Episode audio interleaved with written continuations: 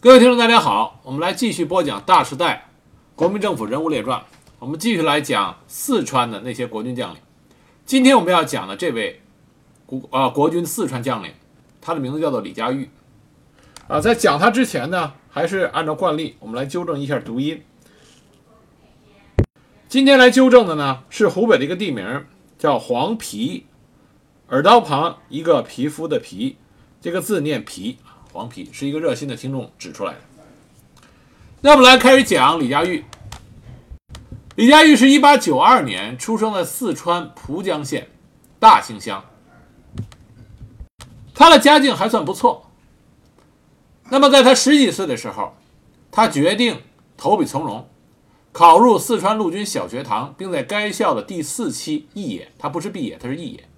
一九一三年春，他和许多进步同学一起反对依附北洋军阀的四川都督胡景翼，被迫离开了学校。同年夏天，他进入南京陆军军官预备学校。在二次革命中，李佳玉去南京参加了伯恩卫将校团讨袁，反对帝制。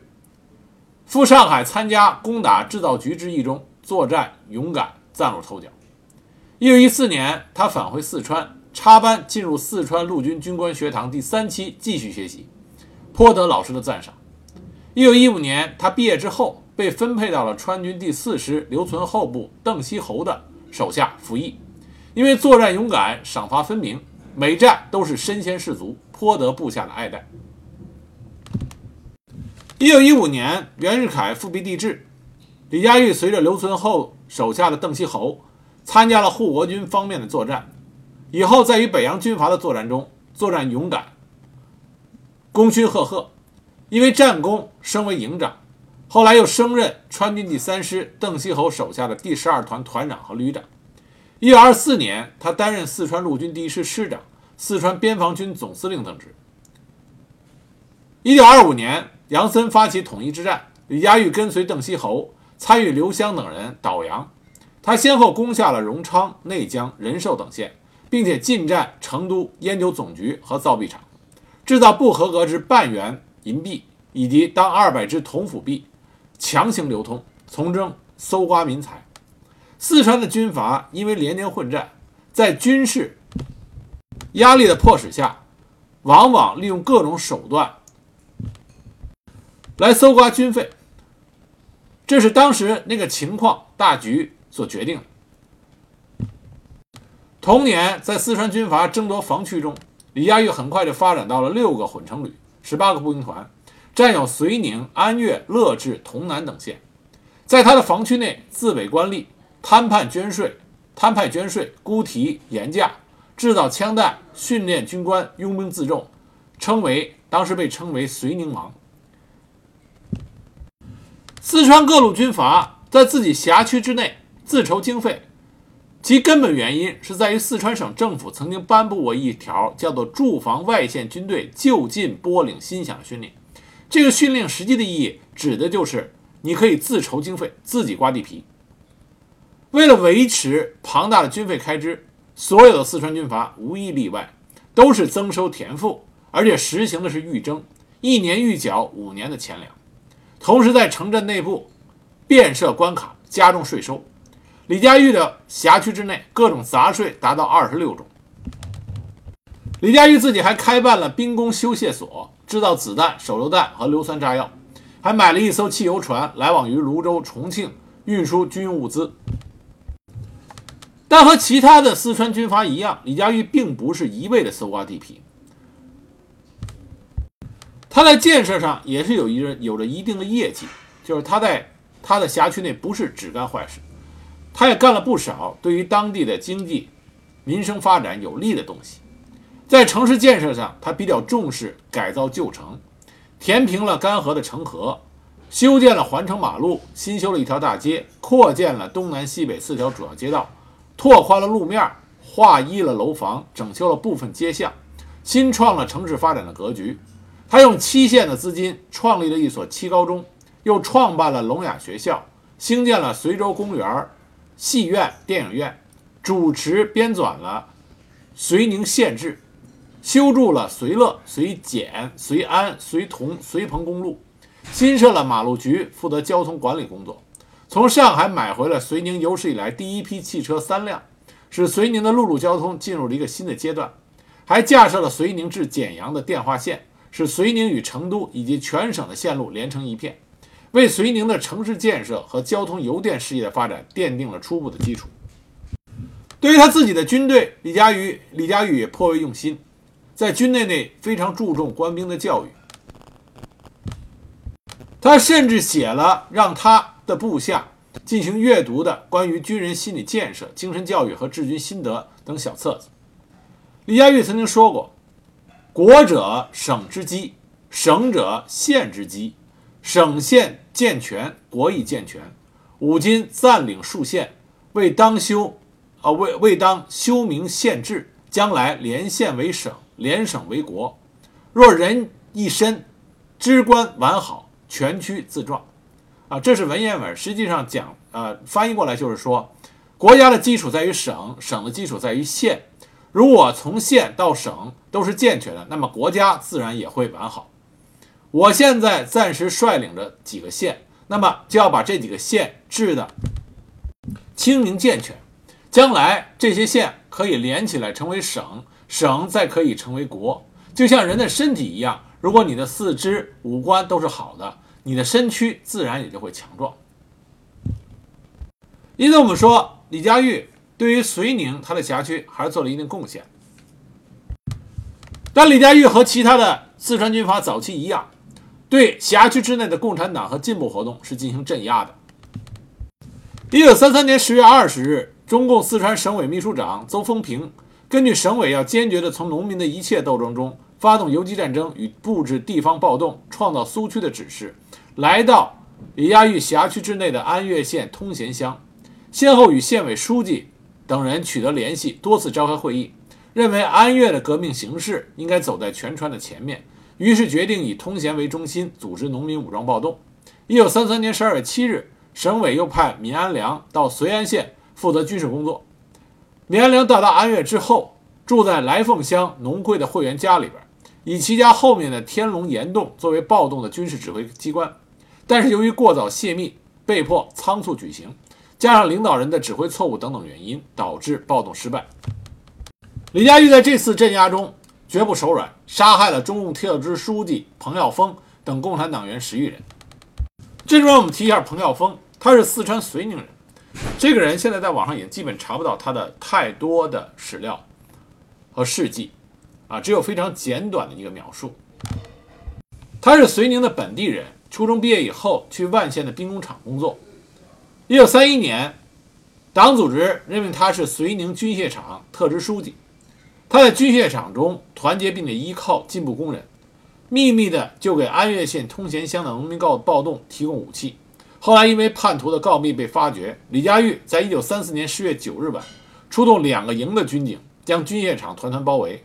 包呃逮捕了党团员和积极分子十六人，而彭耀峰在当晚也被捕入狱。入狱之后，彭耀峰在酷刑之下坚贞不屈，置生命于度外，最终在一九三五年一月被杀害于绥宁县城的南门外。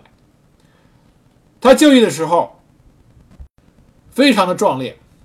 因为害怕他，啊，怕他当时满沿街喊口号，李佳玉的手下用棉花浸上煤油塞住他的嘴，并且故意的击打他在监狱中受刑所致的那些伤口。但彭耀峰大义凛然，最终英勇就义。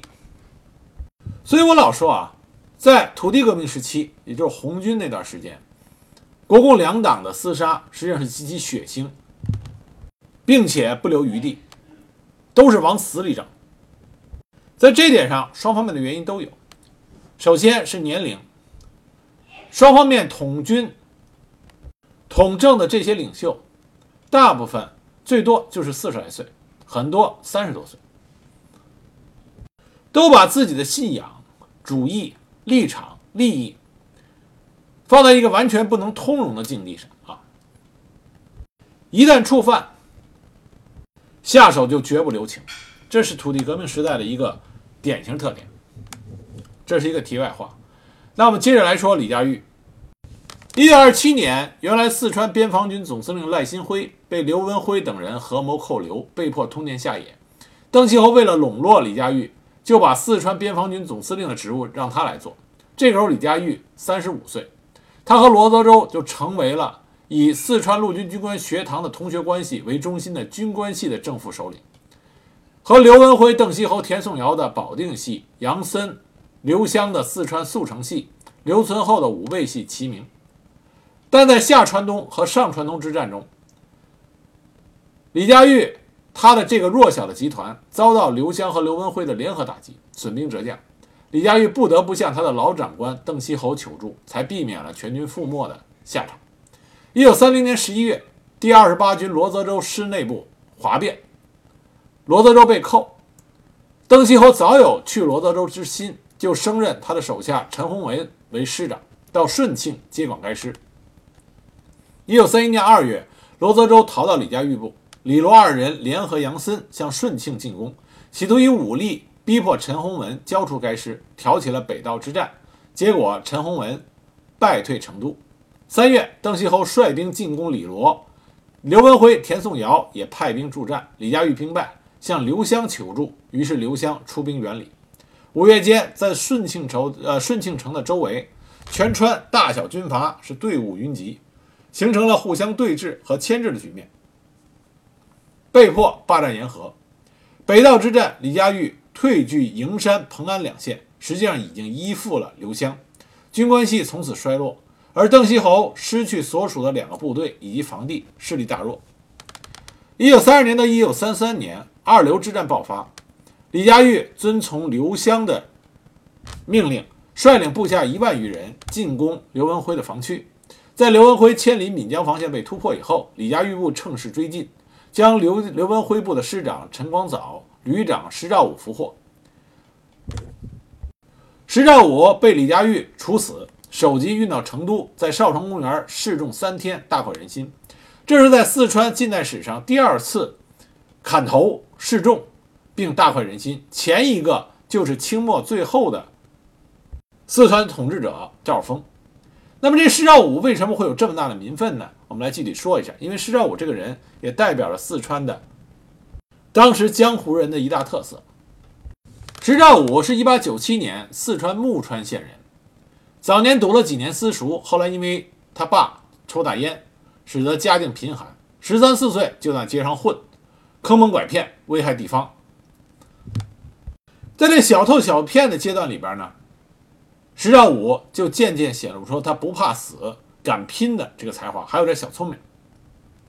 比如说有一次，他抢劫商人，结果商人有了马刀，那么形势就变得极为的紧迫。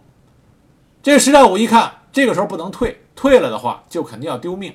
因此，在商人拿出马刀砍他的时候，他居然用手臂去接，手臂当时就被砍破了一个大口子，鲜血喷出。啊，当然那个马刀肯定也不是很锋利了，没有砍断。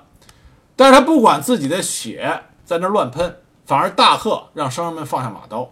那商人商人们呢都是求财，一看他这么猛，于是就留下马刀，给了一些财物，仓皇逃离了。这让石兆武当时名气大振。另外一个我们都知道，四川啊少数民族混居，解放前的四川作为少数民族的彝人啊彝胞很凶，当地人一般都不敢惹。那这石兆武曾经抢过彝人的枪，差点被彝人抓住放了风筝啊！彝人当时有一个酷刑叫放风筝，啊，具体的大家可以到网上去查一下，是非常残酷的一种刑法。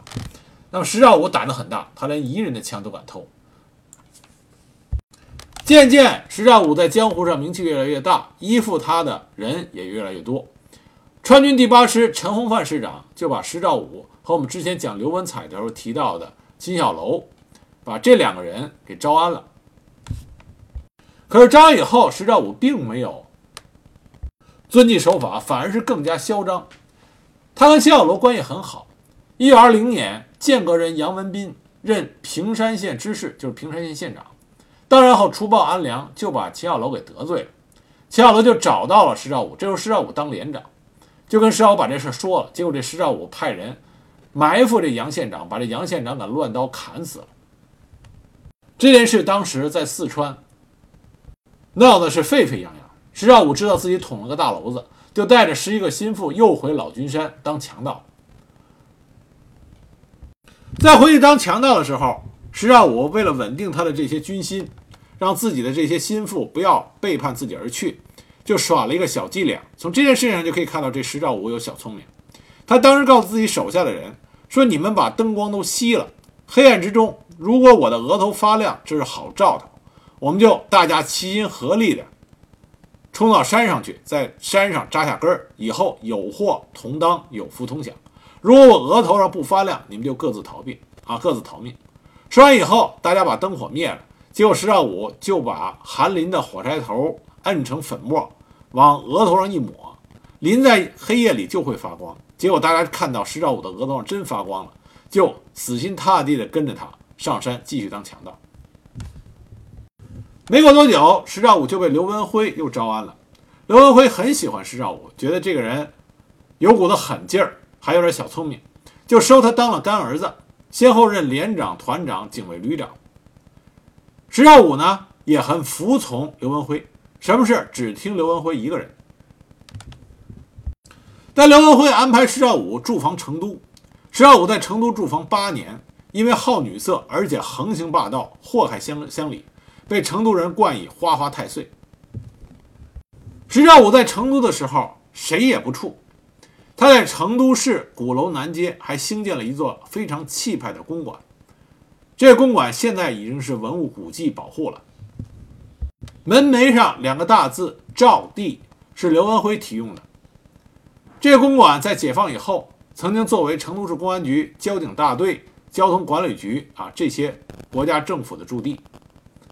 一九九六年被青羊区政府公布为区级文物保护建筑，后来在拆迁的时候顺利的被把门楼迁至到白云寺街文殊坊，现在在成都还能看见。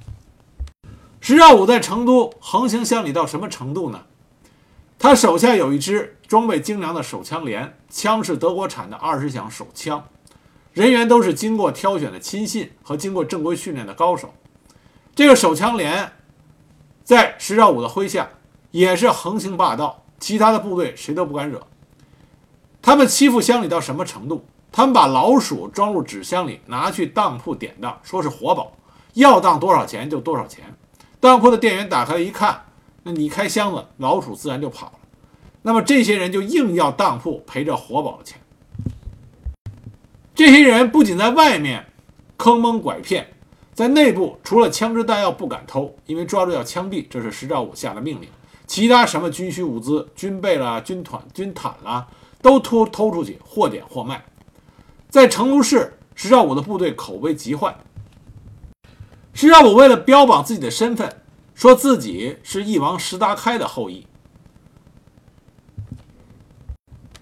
这个呢，没有什么考证，但为了使自己名正言顺，当他得知唐伯川，因为唐伯川的祖上。是围剿石达开的清军将领唐泽波，这唐伯川手上有翼王的印玺。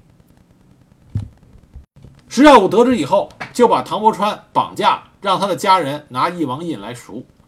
啊，这哪里是一个军队将领应该干的？这完全就是还是土匪的作风。那最厉害的一件事情，是一九二九年六月的一天，石兆武当时带着两个女子。从他的石公馆出发，直奔东大街，也不知道他是一时兴起还是喝醉了。总之，一路上开着他的小轿车横冲直撞，在凤翔银楼前把一个要饭的撞死了，然后又把一个挑担卖汤圆的小贩活活碾死。城防司令部巡查队将车子拦住，石兆武破口大骂，说：“我是石兆武，你们瞎了狗眼！”结果巡查队的士兵也急眼了，拿着上了刺刀的枪对着石兆武，双方面。相持不下，最后还是凤翔银楼的股东捐钱，把两个被压死的人掩埋到了后山的乱坟岗，这才草草了事。这是成都最早也是最著名的交通肇事罪。至于说欺男霸女，石兆武更是干的数也数不清。在成都，他的民愤极大。李家玉是早有耳闻，因此在他抓住石兆武以后，当时就下令将他斩首，首级运到成都，示众三天，让成都的百姓大为称快。一九三三年，中国工农红军第四方面军进入川北，建立了川陕革命根据地。十月份，在六路围攻中，刘湘任命李家玉为四川剿匪第三路总指挥，他和罗泽州部组成三万多人的兵力进攻川陕苏区。但是在与红军的作战中，李家玉的部队遭到红九军给予的猛烈打击，被歼八百余人。一九三四年一月十三日，红三十军在巴中以东的右垭口又大破李家玉的部队，歼其四个团后，收复巴中。一九三五年二月，红四方面军集结十二个主力团北上陕南，李家玉和罗德州趁机北上抢地盘，结果红军再次南下，罗德州被歼灭五千余人，从此一蹶不振。在红四方面军。嘉陵江战役中，李家玉的部队再次被红军全歼一个营，重创了一个团。一九三五年十月，蒋介石缩编川军，任命李佳玉为陆军整编幺零四师师长兼四川第一绥靖区司令官，令其远戍西昌。十月十三日，红军进逼名山和雅安，李佳玉受命率四个旅的兵力到百丈一线与红军接火。李佳玉部又伤亡被俘八百余人，但最终川军军阀将红四方面军堵在了百丈一带，红四方面军不得不再次挥师北上。李佳玉率部救防西昌。事后，川军再次整编，李佳玉任四十七军军长，辖幺零四师和幺七八师。这个时候，李佳玉的驻地改在了西昌。一九三七年七月七日，卢沟桥事变，李佳玉感到国难当头，作为军人应该挺身而出，所以在七月三十一日，他就给蒋介石发电报。他电文里这么说的：“直愤属军人，仅当誓死拥护，待命前驰。切为国难至此，已达存亡之最后关头，应肯军座，立即下令全国广泛动员，挥戈应战。”还我河山，严惩群奸，以雪公愤。执军正式编整，士气激昂。倘蒙令调前方，适当持戈赴难，迫切陈词。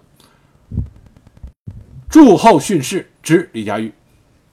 八月份，川军遵照川康整军会议精神进行整编，李佳玉被委任为第四十七军军长，辖两个师：幺零四师、幺七九师，共有一万八千人。一九三二啊，一九三七年八月二十一呃八月二十一日，蒋介石发出幺二五二号密电，命令川军出川抗日。九月十九日，正是中秋节，李佳玉在西昌城内城隍庙前的广场举行誓师大会，广大民众给予了强烈的支持。李佳玉身穿灰布军装，在会场上发表了讲演，向民众表示马革裹尸，立志疆场，不成功便成仁。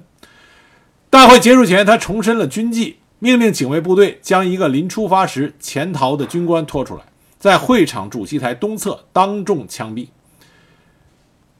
大会结束以后，李佳玉骑着马，带着参加誓师大会的部队出发。部队从西昌出发的时候，官兵们还穿着单薄的灰布军装，有的还穿着短裤，都穿的是草鞋，武器也很陈旧。十月份，部队到达新都，然后从新都再向再向前出发。在这里，李佳玉再次发表了慷慨激昂的演讲，并且赋诗一首，表达抗日决心。他这首诗这么写的：“男儿持剑出乡关，不灭倭寇誓不还。埋骨何须桑梓地，人间处处是青山。”随着鲁家呃，随着李佳玉出川进行抗战的这批川军部队，有很多。当时是被抓壮丁给抓来的。据这支部队的抗日老兵回忆，当时这些被抓来的壮丁，在出川抗日的途中，没有一个中途逃跑的。这些一起出川去进行抗战的士兵，最终活下来的时候啊，活下来，抗战结束活下来的时候，只有十多人。出发的时候几千人，活下来的只有十多人。据活下来的人回忆，当时被抓装啊被抓壮丁的时候，抓到部队里，上面的长官就直接问：“你爱不爱国？”被抓的人说：“怎么能不爱呢？”那么长官就说：“既然爱国，就跟着我们上战场去打鬼子。”就这么几句话，这些四川的年轻人毅然决然地走上了为国征战的征途。其中大部分的人没能够再回到他的家乡。李佳玉的部队从西昌出发，经宝成公路北上。官兵们扛着破旧的川造的步枪、少量的机枪，穿着单单薄的军服，足穿草鞋，徒步行军约四十天，即四千里的路程，到达了晋东抗日前线山西长治，编入第二战区。归属战区副司令长官卫立煌指挥。一九三七年十二月初，李佳玉的部队全部到达山西长治，奉命军部是驻扎在长治城，一七八师驻守东阳关向东警戒，幺零四师随军部驻守长治。当时八路军朱德总司令率领幺二九师刘伯承等部在四十七军啊李佳玉部队的左翼地区，八路军的一支炮兵部队也住在长治，薄一波也住在长治城，因此李佳玉部与八路军和薄一波多方啊多番的往还，双方面的关系比较好。李佳玉曾经对他的部署说：“如今的对手是装备精良的日寇，在四川打内战的那一套行不通了，要改变战术，必须重新学习。”不管是国民党还是共产党，只要抗日就是对的。一九三八年一月，刘伯承师长由开封开会归来，李佳玉专门留刘伯承在四十七军军部住了一个星期，让刘伯承给四十七军营以上的军官讲授抗日游击战的重要性和游击战略战术，这对提高四十七军的战斗力起了十分重要的作用。一九三八年三月。朱德就任第二战区东路总指挥，李佳玉的四十七军一度曾经划归在朱德的麾下。三月底，朱德在召开东路军所属高级军官会议的时候，李佳玉也参加了，深受启迪。他当时对八路军的评价很高，他说：“八路军高昂旺盛的战斗士气，灵活机动的战略战术，特别是八路军与人民群众的关系，都创造了每战必胜的保证。四十七军应该向八路军学习。”为此，他还向朱德提出培训四十七军干部的要求，并且他派出了手下十五个中下级军官去东路军干训班学习了两个月。在这这些人学习归来以后，在山西平陆，他还举办了四十七军的干训班，由去参加过东路军学习的军官当教员，还聘请了女共产党员于玉梅任干训班的政治教官。一九四零年三月，当朱德应卫立煌的邀请赴洛阳的时候，途经李佳玉的驻地，李佳玉还专门派呃亲自率着师团长在司令部所在地的村口迎接朱德，设宴为朱德洗尘。李佳玉和邓锡侯一样，和朱德早年间就认识，又都是四川局的老乡。在酒席宴上，朱德曾经问过李佳玉，说：“倘若你奉命和我兵戎啊兵戎相见，你当如何？”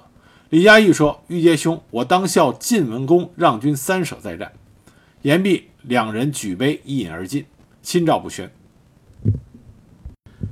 朱德后来在临行前专门赠送了李佳玉一个密码电本，作为双方面进行电报通讯的重要手段。李佳玉专门把这个密电码本交给自己的心腹译电员保管。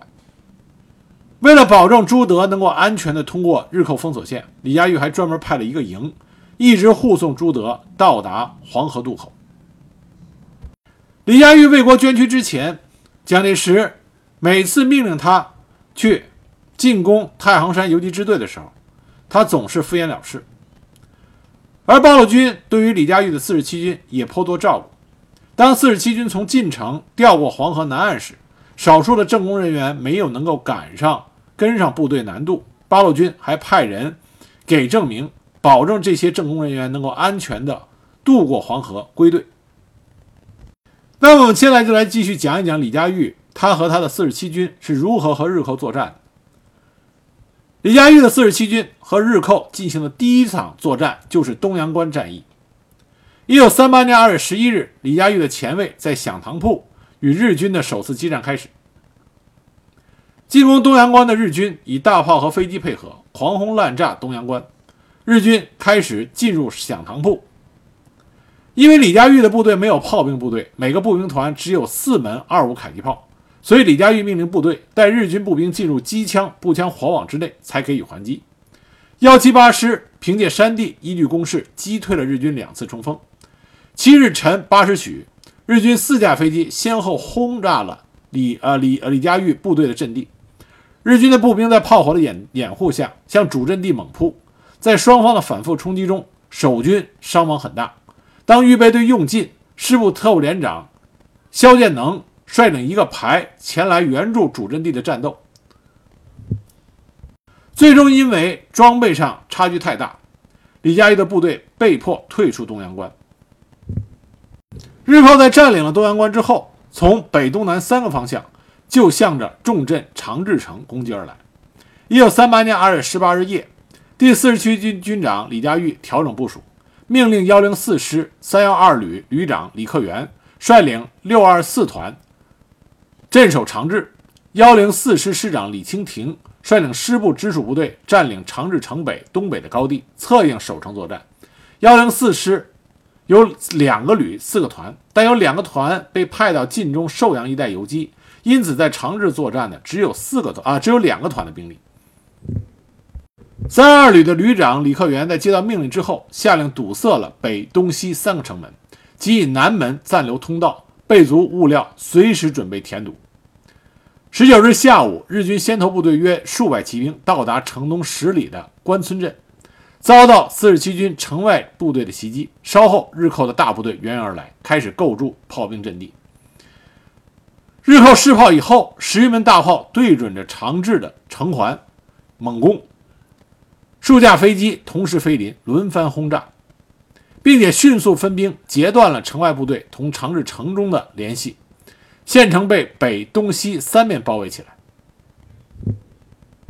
日军在和川军部队打的时候，非常看不起川军，并没有想要歼灭川军，因此日军还专门留下了南门，打算兵不血刃，用大炮就把川军这支部队给赶走。而旅长李克元下令堵塞南城门。十九日晚，日军展开围城的夜战，四十七军则以城外的小股部队开始敌后袭扰。小股部队不断的冲入日军阵中，在东门外和北门外有很多处民房，成为三幺二旅城外部队的最好掩蔽物。日寇最后就把这些民房全部点燃。二十日拂晓，三架日军飞机飞至长治城的上空，对长治城啊长治城投弹扫射，炸死平民十余人，然后集中火炮轰击北城门。因为川军缺乏远射重火力，因此他们采取的战术是放日军一直冲到城墙下。日军以为城内早已空无一人，就搬来云梯爬城。当日军正在爬城的时候，三二旅突然从防炮洞中冒出来，登上城墙，然后向下开火，打在城墙之下的日军当时损失惨重，被迫撤退。二十一日上午九时，日军再次集中火炮轰炸。啊！猛轰北城，北城墙被炸开了一个大缺口。随着城墙的坍塌，双方面就围绕这个口子展开了拼死的争夺。在北门督战的团长熊刚林看见城墙破口，命令身边的一名排长带领全排全排去填堵。排长率领全排冒着炮火冲上缺口，最后除了三个人以外，全部在缺口上倒下。日寇攻占缺口以后。马上就涌入缺口，向两侧城墙猛攻。守在城墙上的连长杨显模、夏福涛率领部下在城头拼命的堵截，用手榴弹和刺刀两次把冲上城墙的日军打了下去。后来日军在机枪火力的掩护下再次攻上城墙，连长杨显模和夏福涛率领全连战士冲入日军敌群，在狭窄的墙头展开拼杀。杨显模连长胸部被刺五刀，光荣殉国；夏福涛连长头部中弹，为国捐躯。两个连长殉国以后，日寇就控制了缺口。杨显模连长为国捐躯的时候年仅二十八岁。战后，李佳玉曾经亲笔致信给他的父亲，说：“显模连长以身殉国，其壮烈牺牲，勋昭青史。”而就在三三幺二旅准备反击的时候，两架日机突然飞来。从这两架日机的表现，我们就可以看到，当时军备上的差距、制空权上的差距，对于苦战之中的国军川军将士是多么残酷的一件事情。这两架日军的飞机，飞行员的射击极为准确，飞机肆无忌惮的，几乎是贴近墙头、贴近城墙的延伸方向。反复扫射，城墙之上宽不过五米，根本无处躲藏。沙袋堆成的工事只能阻挡水平方向射过来的子弹，对于空中的打击完全没有掩护作用。城墙上的川军士兵不断的倒下，而涌上城墙的日军借助着飞机的掩护，向缺口的东西两侧城墙推进。占领城墙之后，日军居高临下架起机枪，用猛烈的火力压制反攻的队伍。反攻中的三幺二旅伤亡惨重，川军团长熊光龄命令自己身边的第二营营长杨月敏率预备队一个连誓死向缺口反攻，但是因为敌人的机枪火力过猛，日军开始不断的从缺口涌入，进入北门大街，与三幺二旅进行巷战。营长杨月敏被迫退入街区，一面指挥巷战，一面亲自带了二十多人向日寇后面迂回包抄。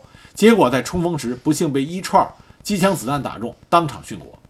北城墙北城墙失守以后，东西两门的守军立刻就受到城墙上和城墙外的夹击，再加上敌机的俯冲扫射，伤亡陡增。终于不能支持，东西两门也相继失守。敌人乘势从东西两门冲进城来。李克元看见北、东西三门军师，马上命令团长熊刚龄带领二营的余部向西阻击。二营的余部这时候是最后的一支预备队。该营派出之后，李克元又将旅团的参谋、警卫、电台及伙夫全部集中，拿起武器组成总预备队，命令参谋李浩东率领其中的百余人阻击攻入东门之敌。这个时候的长治城，除了南门一带以外，无处不在拼杀。三二旅仅有的机枪已经多数被敌人摧毁，剩余的也被敌人火力压制，根本没有办法。为反击的部队提供掩护，士兵是整排整排的被机枪子弹打倒，但是坚守不退。在城外的幺零四师直属部队看见城内危急，也多次向围城的敌人发起攻击，但是因为日军的强大火力阻隔，增援部队根本无法打破日军的围困。在被围困期间，李佳玉看见长治难以维持，曾经急电东路军总指挥部请求支援。彭德怀得到李家玉来电以后，立即命令在进城的赵寿山师向北支援。可赵寿山奉命派出的援兵走到距离高平十公里的康营村时，就停止北进了。战斗进行到下午，三幺二旅的弹药基本上已经告告罄，城外又没有增援，已成孤城，战斗力啊战斗力逐渐的减弱。旅长李克元见状，知道无可支持，就报请军师，决定弃城突围。他来到南城门。看见正在指挥同东西两城墙敌人作战的三营副营长龙辉，就命令说：“部队准备在南城门突围，快做准备。”然后他又返回城中心，提着手枪指挥预备队逐街逐巷的战斗，轮番掩护后撤。龙辉接受命令以后，因为南门已经被堵死了，于是他们在民房中收集绳索，然后系在城墙垛口之上，这样。退到南城墙的部队开始逐渐的坠城突围，一共从南城墙顺着绳索突围出来的官兵一共有四百余人。旅长李克元、副旅长李光渊、副团长杜长松、参谋李浩登啊李浩东都是身负重伤，没有能够撤退出的官兵全部拼杀致死，很多重伤的官兵在城中用手榴弹自爆殉国。据战后统计，在城中阵亡官兵有千余人。战后，国民政府中央通讯社是这么写的：李家玉部前往东阳关、长治一带抗战，其可歌可泣之事甚多。该军器械不如敌军之优越，然官兵牺牲之精神莫不令人敬仰。在长治城中，全团殉成死劫，子弹完后即以枪托、拳脚与敌巷战肉搏，官兵宁愿饿死，不愿掠夺，深为民众所敬仰。而中共中央南方局机关报《新华日报》也对李佳玉所部坚守长治四门，苦战累日。城破后，我守城司令李克元等督率士兵肉搏巷战，杀敌极多。营长杨岳松、连长夏福涛等血战不屈，为国捐躯。新华日报就此也做了纪实的报道。在长治失陷以后，李佳玉率领部队退往城外山区一带，原想组织力量收复失地，苦战十余日，终因实力不足而没有成功。这时候，日寇已经席卷晋西南。占据了主要城市和战略要地，四十七军全部陷入敌人的包围，与上级和友军都失去了联系。到了三月十八日，抵达融河，才与临汾的卫立煌取得联系。不久，军事委员会来电，命令四十七军转到同蒲路以东，沿太行山西部、中条山东部地区分布兵力打击敌人。四十七军又再度突破日寇的封锁线，越过同蒲路，沿太行山脉分布于义城、沁水一带，以。破坏日军交通，缴获日军的辎重与敌人周旋。在这期间，蒋介石因为得到的信息不足，曾经专门给李佳玉致电，说他战斗不利。当时李佳玉非常生气，他就把自己所属部队应补充的军饷、武器弹药和被服被克扣，同时。他的部队在东阳关长治作战的损失和具体情况写成报告，请求补充，并且在文中最后写道：“如果不能解决这些问题，请另派人来接任四十七军军长职务。”他这个报告是电发给了卫立煌，让他转呈蒋介石。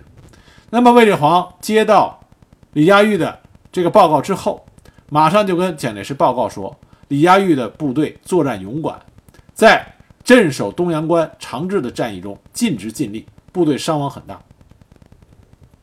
然后卫立煌还专门给李佳玉送来的粮啊粮粮食弹药进行补充，因为这粮粮食啊都是就地取材，多为小麦、玉米，而李佳玉的四十七军多数都是四川的炊事员，不会做面食，他们把面粉和玉米做成面疙瘩。但是呢，这个面疙瘩不像我们北方人都知道把面疙瘩做小啊，吃起来比较好吃。他们做的面疙瘩做的很大，不会做，做的很大，一碗只能放两个啊，肯定是多大个了。李佳玉为了鼓舞士气，率先和大家一起一日三餐就吃这个面疙瘩，边吃他还边跟手下的这些部下说：“我们到了北方就要适应北方的生活习惯。”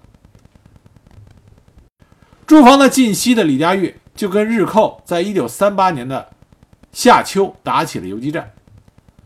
后来日军从下县、运城等地派了日伪军两千余人，对李佳玉驻守的中条山路进行扫荡。在幺零四师侯家岭的前沿阵地，日军多次遭到幺零四师守军的顽强抵抗，被打死打伤百余人。而在击溃敌人进攻的战斗中，幺零四师的连长李国亮牺牲，官兵伤亡也比较惨重。四十七军在晋东、晋西、晋南作战两年多，共伤亡官兵一万五千余人，连队一般都被补充过两三次，但也对日伪军造成了极大的杀伤。一九三九年，因为战功，李佳玉晋升为三十六集团军总司令，兼任四十七军军长。一九四零年四月，蒋介石命令李佳玉率领。三十六集团军南渡黄河，担任黄河防务。李佳玉的部队就换防进入到黄河防区，固守黄河四年。一九四四年五月，日军第三十三师团主力由郑州东的中牟渡河，西犯洛阳，史称洛阳战役。五月七日，住在洛阳的第一战区司令长官蒋鼎文，害怕日军包围，率部先弃城撤退到了新安。十月半日啊，十日的半夜又从新安撤走。十一日晨，李佳玉接到蒋介石的长途电话，命令第三十六集团军总部向新安铁道移动。而这个时候，李佳玉所辖的第十七军已经被战区调往陕西，所辖的第十四军由蒋鼎文下令抽调入新组建的刘戡兵团，正式脱离了第三十六集团军的战斗序列。他的集团军实力大大削弱，面对拥有优势兵力的日军，他只能指挥第四十七军的四个步兵团，实际上只有两个团，另外有两个团已经回川去接新兵了。在这种情况下，他下定决心在战争中为国效命，与敌死战。他同官兵讲话的时候就说：“我们只有与敌决死，才能使敌被动，我为主动。”在一个劳军慰问慰问团来慰劳他们的时候，李佳玉亲笔书写了“男儿欲报国恩重，死到沙场是善终”这十四个大字。后来在他殉国以后，流传甚广。啊，死到沙场是善终。李佳玉在这次大规模作战之前，就曾经召集全军的师团长到他的司令部开会。他就跟这些自己的下级军官们啊、属下们是这么讲：“他说，我们南渡以来吃了河南老百姓四年的饭，现在不能见了日本人就跑，否则怎么对得起老百姓？日军有什么可怕的？他们来了，我们就同他们打。别的部队怕跑在后面挨打，我不怕，我愿意殿后。但他唯一的遗憾，就像他在一次对全军的讲话中啊，他就说：我在前线作战，未尽到儿子的孝道，当时当场就泣不成声。”后来，他手下曾经回忆说：“这就是他可能心中已经有所感，知道自己回不到自己的老家去了。为了保障其他部队能够尽快的撤离，李佳玉率领他的幺零四师，在四月底，在云梦山对日军的先头部队进行了阻击。当时，他手下幺零四师的一个团与日军奋勇拼杀，全团。”死伤惨重，牺牲近四百人，轻重伤达到五百人。但是，正是因为这个团与日军的拼死相搏，给国军撤退争取到了一点点时间。五月十七日，李佳玉率领部队在渑池附近与刘戡、张继鹏、高树勋等将领相遇。这时，第一战区司令长官早已西逃，各部行动无人指挥。于是，各将领在一起开会，研究了敌情，决定一定要有统一指挥。李佳玉就被推举成为了统一指挥的最高长官。这个时候，当统一的最高指挥长官，并不是一件美差，因为你要担当这个最高长官，就意味着你必须担任掩护其他部队向西转移的任务。而李佳玉毅然决然地接受了这个位置，并且慨然说：“我四十七军愿承担后卫掩护任务，掩护各军转移。”四天之后，五月二十一日，李佳玉将军不幸误中日寇的埋伏，与日寇血战之后，光荣殉国。关于李佳玉为什么会殉国，因为抗日战争期间。有两个集团军司令，啊，这是当时殉国的最高军衔，司啊集团军司令长官一共殉国两个，一个是张自忠，另外一个就是李佳玉。集团军司令的级别很高，一般来说，战场殉国这种可能性偏低。张自忠血战不退，是想用血来洗清自己身上的那些骂名，而李佳玉不同。那么李佳玉为什么作为集团军司令长官殉国了呢？我们来给大家具体的讲一讲。关于李佳玉将军在五月二十一日那天殉国具体的过程，网上有很多种说法，大家可以有兴趣朋友可以查一下啊，有不同的几种说法。那么哪种比较可信呢？也没有一个准确的论证。我这里呢，只是根据我自己的理解，找出一个相对来说啊比较接近于真相的一个。过程描述，这是来自于李佳玉部下的一个参谋，当时亲历他写的。我觉得他的分析呢和描述相对的客观一些。据他的回忆，李佳玉在五月二十一日的拂晓，想和高树勋的三十九集团军进行联系，没有得到回答。为什么他要找高树勋呢？因为在之前他碰到高树勋，高树勋这个时候感觉到日军已经向这儿围过来了。所以想和李佳玉一起协同作战，李佳玉就答应他了。可是，在第二天凌晨，他再去跟高家呃跟高树勋联系的时候，发现高树勋已经撤了。高树勋没有通知李佳玉，就提前撤走了。李佳玉顿时感觉到情况严重，因为高树勋不可能无缘无故的突然撤走，一定是有什么消息知道日军正在向他们扑来。所以，为了避免被日军包围，他立即命令全部向西出发。当时转移的顺序是：前队总司令李佳玉和参谋处各处成员，以总部直属特务营第二连为近卫；后边跟着的是第四十七军军属特务营一营，再后面则是四十七军军属第五三三团断后。这样急匆匆就出发了。那么进发的过程中，李佳玉出现了一个失误，就是他依然身着。黄黄呢子的啊材质的军服，穿着长筒马靴，这样的话，他的目标就极为的显眼。很不幸，在他们移动过程中，就进入到埋伏在山上的日军的包围圈。当日军的机枪响打响的时候，李亚玉立即指挥身边的特务第二连连长左良俊分兵两路抢占阵地还击，但因为日军居高临下。对山下的情况一清二楚，一览无遗，专门集中机枪扫射穿着黄泥军装的军官，在敌人的机枪密集扫射下，李佳玉当场就被击中身亡。后来在检查李佳玉遗体的时候，就发现他身上身中多枚机枪子弹，而陷入包围的李佳玉的随身部队啊，随身保护他的部队。也都完全没有办法和日军抗衡，因为当时这个重埋伏的地点没有山石林木，仅有半尺高的荒草。日军又是居高临下，川军这边除了一挺苏联式机枪，其他都是步枪。而担任后卫的第四十七军特务营听到枪声，急忙赶往高地增援。那个营长。赶上来的时候，发现有一队便衣从山腰过来，他还误以为是河北的民军，还对对方高喊说不要弄错了。结果这个便衣队是日寇半装的，马上一排机枪就打过来，把这个营长的两两脚就给打断了。不过这个营长硬生生的让他的手下架着他，赶了一里地，向四十七军军长。李宗坊进行了报告。李宗坊一听，李佳玉中伏，马上命令走在最后的第五三三团赶来增援。不久，幺零四师师长杨显明也带队前来助战。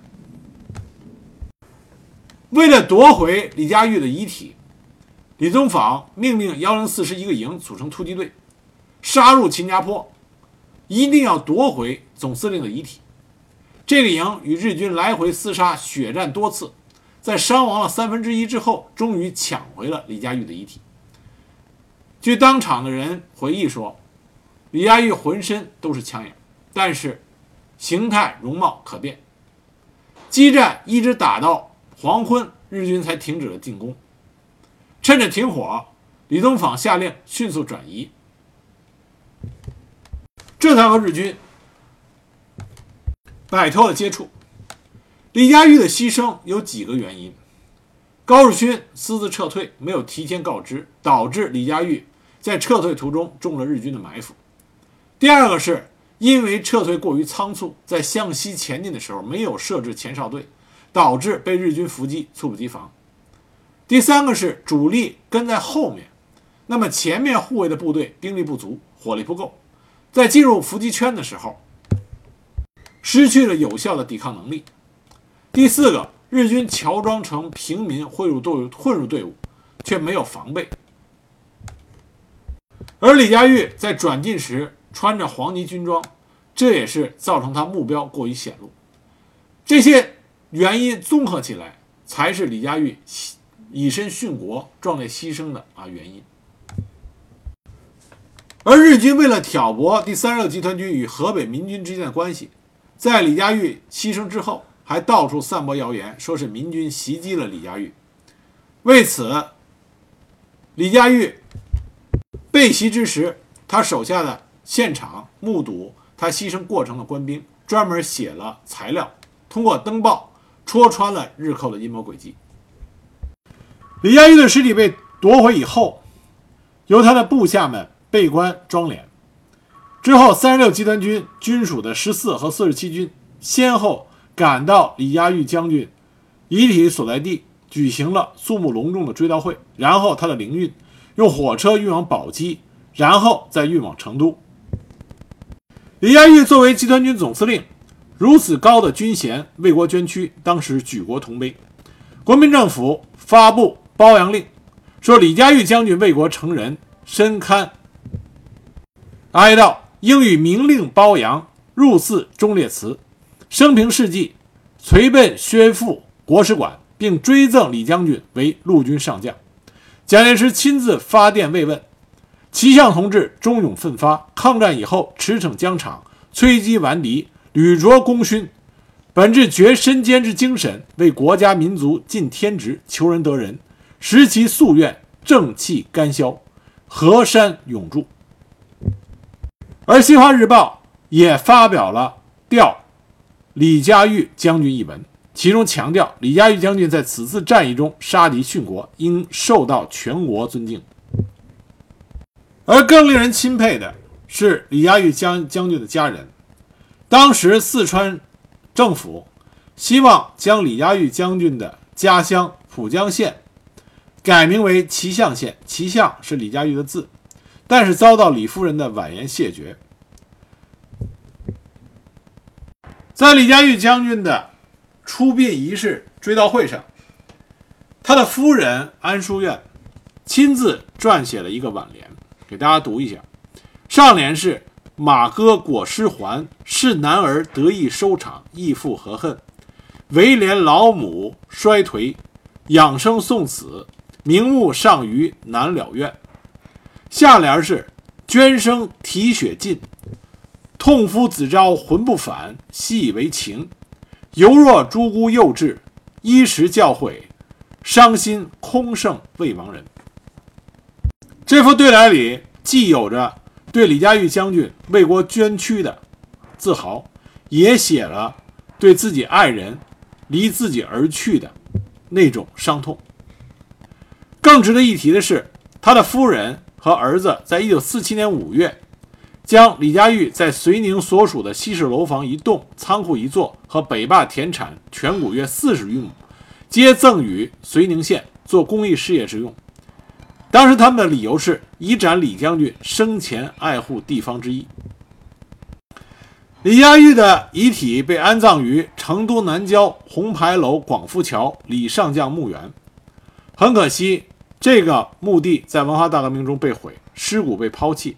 据说有知道李佳玉事迹的人啊，四川人悄悄地把他的尸骨拾起来，交到火葬场火化了。